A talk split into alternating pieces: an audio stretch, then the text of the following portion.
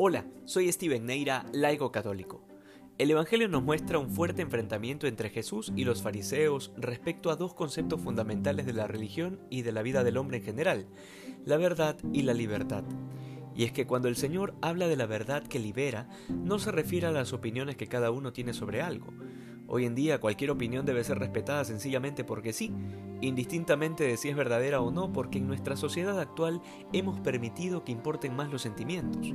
Sin embargo, el Señor no viene a anunciarnos opiniones, sino una verdad que no admite contrarios, de manera que Jesús deja claro a los fariseos que ni son hijos de Abraham ni tampoco son hijos de Dios. Y si leemos este pasaje en el contexto de todo el capítulo 8 de San Juan, nos queda clara la insinuación. El padre de los fariseos es el demonio, porque es el padre de la mentira. Este es el mensaje final que el Señor formula.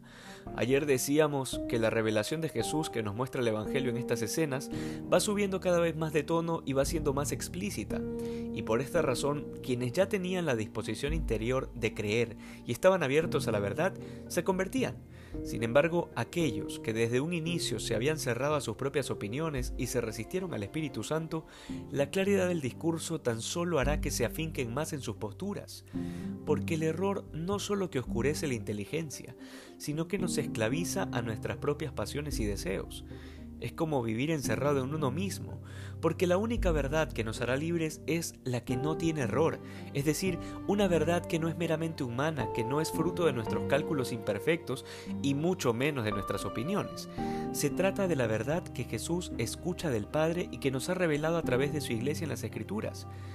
Tantas personas viven engañadas, corriendo detrás de falsas libertades que supuestamente nos harán felices. Libertades que no nos hablan de un norte claro o de una finalidad verdadera y buena, sino de un mero hacer por hacer, como aquel que dice que tiene la libertad para hacer lo que le dé la gana. Quien cree esto no es más que un esclavo de sí mismo, porque la libertad reside en la verdad de Dios, que es amor.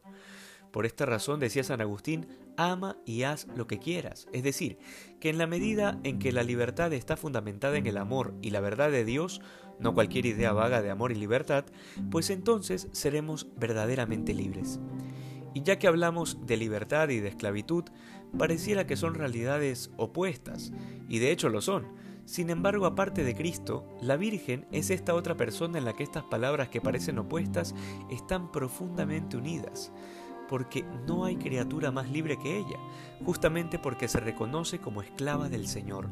Esta es la verdadera libertad, ser esclavos de la verdad. Que hoy seamos más santos que ayer. Dios te bendiga.